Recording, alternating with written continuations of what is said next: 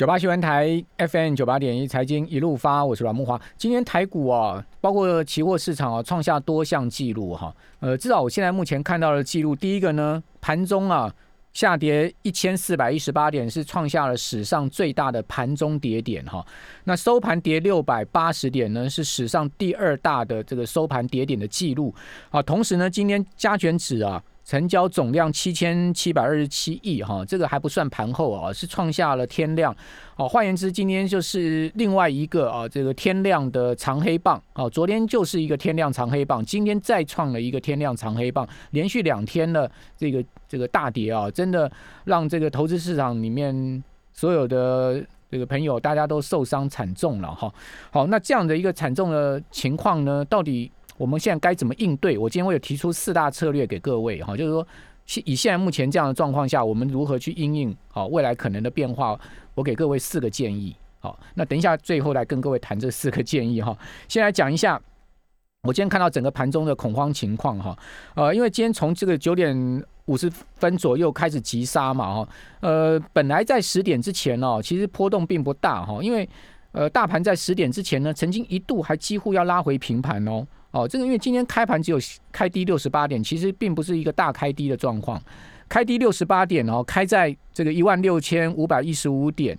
哦，之后呢，曾经在十点之前呢，回到过一万六千五百五十二点，换言之，当时啊，这个只有跌了三十多点而已，三十一点。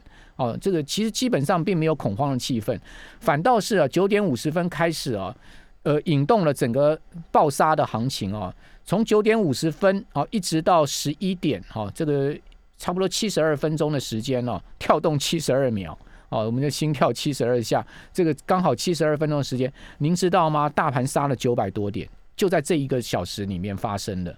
好，为什么会是这样发生呢？那当然，在那段时间里面，其实美国盘并并没有一个大跌哦，这个美国电子盘并没有一个大跌，引动波动的可能性。那当然直接归咎就是疫情。的关系了哈，因为呃，在九点五十分之后呢，各种本土疫情的消息哦不胫而走哦，所以引爆了市场整个恐慌的气氛啊，导致了这个呃非理性的沙盘哦。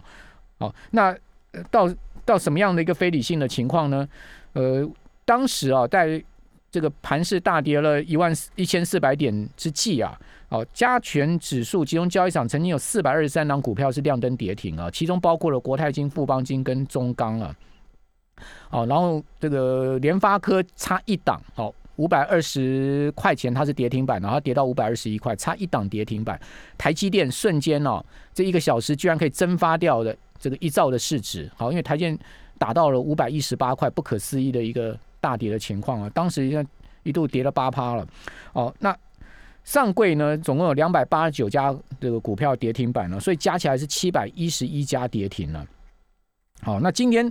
收盘呢？多少家跌停哦？今天收盘上市是七十三家跌停哦，上柜是一百四十一家跌停，所以呃，总共跌停的家数呢是两百七十四家哦，跟今天盘中七百一十一一家比起来，已经是这个平这个平复很多了。所以蛮多这个好公司啊，你会发现蛮多股票，大家可以等会儿自己上网去观察啊，蛮多股票它本来是跌停板，到最后它是收平盘哦，或者说小跌做收的情况，这种。这种股票蛮多的哦，哦，这样的状况就代表说，当时十一点那时候杀下去是一个绝对非理性杀盘，被有心人接走筹码的一个状况，哦，但是筹码能不能稳定啊，持续的推动股价上，那就另外一回事，因为后面的变数还很多。什么样的变数呢？第一个，哦，最近美国盘的变数很大，哈，各位可以看到，其实跟台股最密切联动的费人半导体指数啊，从四月初以来，它就是走一个下降坡的。哦，那现在目前整个费半指数虽然说在美股周二拉了一个红 K 棒上来，但它没有越过季线，它仍然是在这个季线之下。所以今天晚上的美国股市很关键，明天的台股的走势。哦，因为美国股市科技股啊，纳扎克指数跟费半半导体指数是两大不稳定的因素，再加上美股周二道琼工业指数加入了跌势。哦，因为道琼跌了四百六十几点。哦，那是相对近期以来道琼比较大的跌点哦。也就是说呢，美国股市虽然说在美股周二费半跟纳指开低走高，哦，这个呃收小跌，但是呢，费半却是相对比较强势。先前费半是一路创高，它出现了补跌。好，所以美国股市是一个后面台股的变数。另外还有什么变数呢？就是疫情了。疫情这个变数是没有人能掌握，对不对？也就是说，现在目前疫情到底又扩扩散到什么程度？哦，然后呢？呃，对金融市场会产生什么样的影响？这个没有人可以告诉你，我也没办法告诉各位。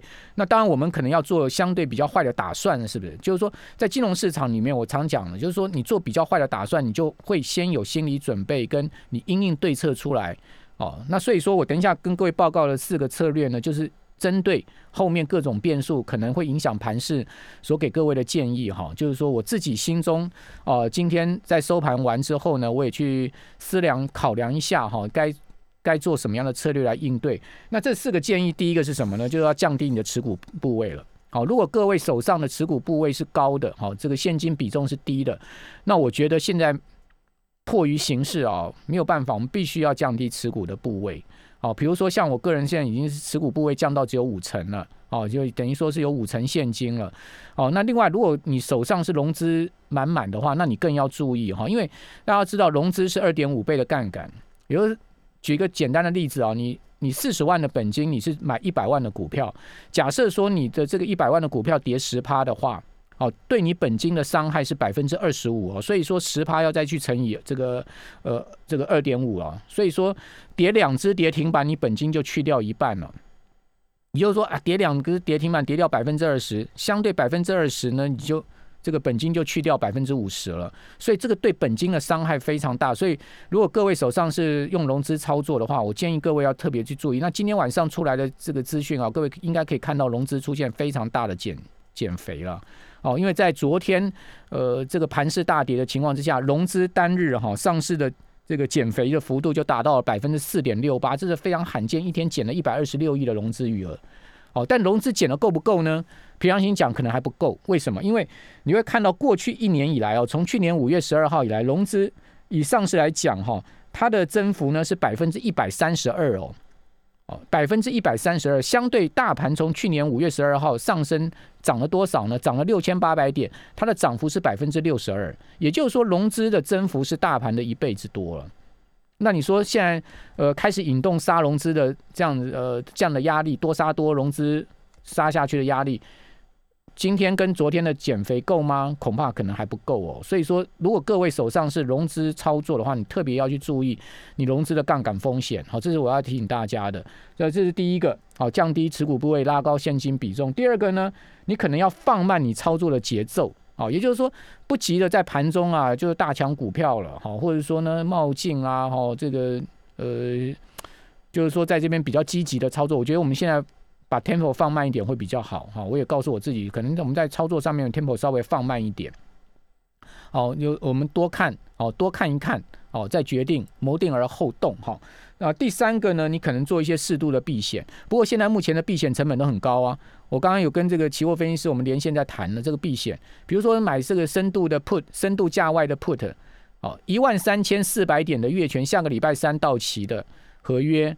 居然一点要三十块，这个是一个非常高成本的，因为离今天收盘的指数还差了两千五百点，哦，这么这么大的一个差距，两千五百点，它居然要三十点，哦，居然一一口要一千五百块，这是一个非常高成本的，哦，所以你说啊，这样的避险有没有值得去做？那见仁见智。